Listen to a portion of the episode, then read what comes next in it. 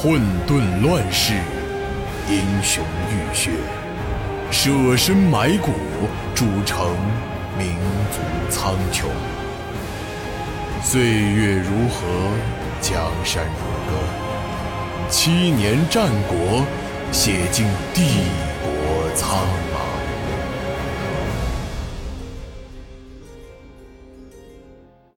杨硕。从来没想过会亲自带兵攻打华阳城。这和攻打其他国家的城池不同。每一次下达命令，他都会深深自责一次，即使他坚信这一切是为了大义。暗算魏如山，当然不是杨硕的安排。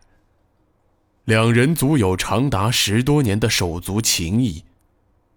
即使最终不得不兵戎相见，至少也都会选择更光明磊落的方式。因此，魏如山现在生死未卜，杨硕在内心之中，当然也是感到忐忑不安的。但是战争，毕竟是战争，这一点，开战前杨硕就已经想得十分清楚。但是从战略角度来讲，对于本方而言，这当然不是坏事。现在敌军突然失去主将，士气虽然会因为激愤而一时高涨，但不久之后，缺少主将的恐慌就会渐渐占到上风。守城的士兵基本是由禁军组成。至少和魏家的关系并非十分密切，因此，即使魏如山有再高的威望，士兵也绝不会豁出性命拼死相搏。所以，只要压制一些时间，城防士兵的锐气就会逐渐消磨殆尽。一旦时机成熟，再发动猛攻，敌军就会被一击而溃。只是到目前为止，这个时机却还没有发生任何的迹象。守军表现出来的斗志和素养，都令杨硕刮目相看。他猜想，在守军之中，很可能有魏家的亲兵，毕竟魏家从来不缺少优秀的将领。即使魏如山无法亲自督战，也或许有人正在接替他指挥战斗。杨硕会这么想，是因为防守方的很多细节对票骑军的特点有极高的针对性。如果不是魏家的人，不可能那么了解票骑军，甚至某些细节还会针对杨硕的特点。不过，守城士兵的水准。相比魏家军而言，还是低了不少。要是城墙上真的有一定数量的神臂弓，那即使再给杨硕一万兵马，要在一夜间拿下城墙，也几乎是不可能做到的。因此，杨硕现在倒不担心打不下城门，只是怕最后会花费太多的时间。还有第二件重要的事，就是要尽快将放冷箭的人给找出来。毫无疑问，冷箭是从他的部队之中射出来的，而此人在作案后还能隐藏起来，说明一定有其他同谋。这些人能暗算魏如山。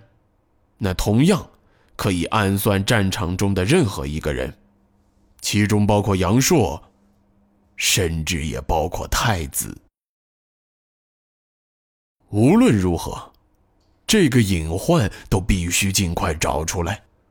不过，这些人的真正动机，至今为止，杨硕都还无法想明白。野朵巴云。正在负责调查此事。以野朵的能力，应该不久之后就会有消息。而杨硕现在所需要做的，就是全力以赴抓住战场上正在发生的一切，甚至是一些不起眼的细节。他必须尽快找到这个能让本方获得胜利的契机。杨硕几乎一直站在战场的最前方，一刻都没有移动过。他的观察甚至包括箭矢的走向和频次。他相信，再严密的防守，在不间断的进攻之下，都会出现破绽。只要能找到这个破绽，即使只是微不足道，都可能成为战争局势发生转变的关键。这便是杨硕在战场上取得无数胜利最重要的法宝。杨将军。放暗箭之人已经找到了。杨硕显然有些入神了，突然耳边传来这句话，一下子眼神还有一些茫然。等他回过头的时候，野朵巴云就已经站在他的身边。只是从野朵巴云的脸色来看，似乎并不是十分顺利。杨硕微微点了点头，小声问道。人呢？把他带过来。野朵巴云显得有些迟疑，虽然环境嘈杂，他也不敢过大声音说话。人已经死了。死了。杨硕皱起眉头，将信将疑的问道：“是咬了毒吗？”说话间，他已经回过头。再次面向战场的方向。是的，一共有三个人，全都死了。这些是谁的人？杨硕虽然这么问，但心里却早已认定了是太子府的人。骠骑军纪律严明，没人敢擅自行动。况且这一千名骠骑军，他几乎全都认识。他不相信这里面会有人做出这样的事儿。只是杨硕还在等野朵巴云的回答，野朵巴云却突然没了声音。这时，杨硕才开始意识到情况似乎不太对劲，他再次回过头注视起野朵巴云，目光中充满疑惑。但仅仅是看了一眼野朵巴云的表情，杨硕就已经知道了答案。脸色也随之阴云密布起来。是谁？杨硕的话语中显然包含着深深的愤怒。王度，另外两个也是由他推荐的，加入骠骑军，不过三个月。王度。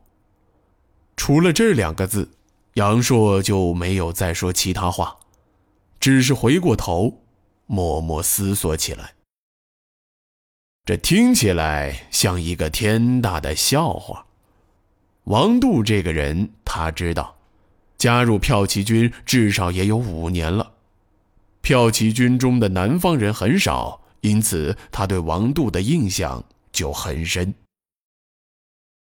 骠骑军是由皇上一手组建起来的，而在建立之初，南方大量领土还在其他国家手里。那时候，西国基本算是一个北方国家，因此军中成员当时都是从北方边境最强的骑兵中挑选出来的。从南方招募成员，是在南部疆域扩张之后。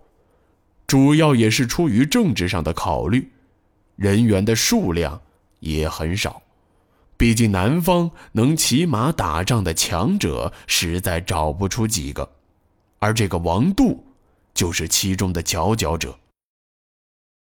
杨硕虽然和王度没有太多的私交，但一直都很欣赏他。王度是个正直之人，无疑。他为什么要做这样的事儿呢？杨硕突然意识到一个万分重要的问题：猛地回过头来，神色紧张地问道：“我记得王度一共推荐了四个南方人，还有两个呢？”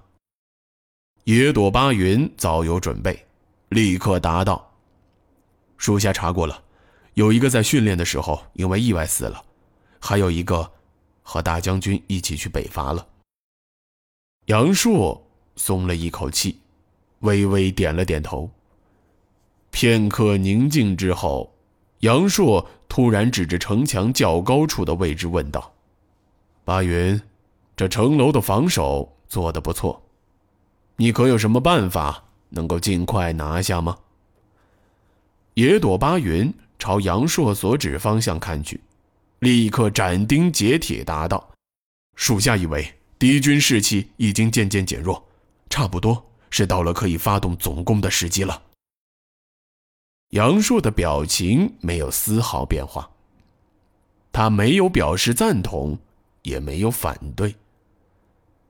过了一些时间，他才突然抬起手，指着西北角方向城墙的一个垛口说道：“你觉得那个位置可以成为突破口吗？”野朵巴云似乎也早已发现了那个位置的玄机，便不假思索地答道：“末将以为可行。末将记得，那处城墙的内侧距离城门不远，里面没有上去的楼梯，无法从下面对上面进行增援，但可以顺着绳梯下去。只要能登上城墙，末将以为城墙便可以攻破。那你？”需要些什么？将军只需给我三百精兵，并用游骑兵弓箭掩护，同时用冲车猛烈的进攻城门，以吸引敌军注意。野朵巴云一定完成使命。杨硕点了点头，从腰间抽出自己心爱的佩剑，递给了野朵巴云。那么，本将军就命令你给我拿下这座城。野朵巴云立刻合紧双拳，胸有成竹地答道：“属下领命。”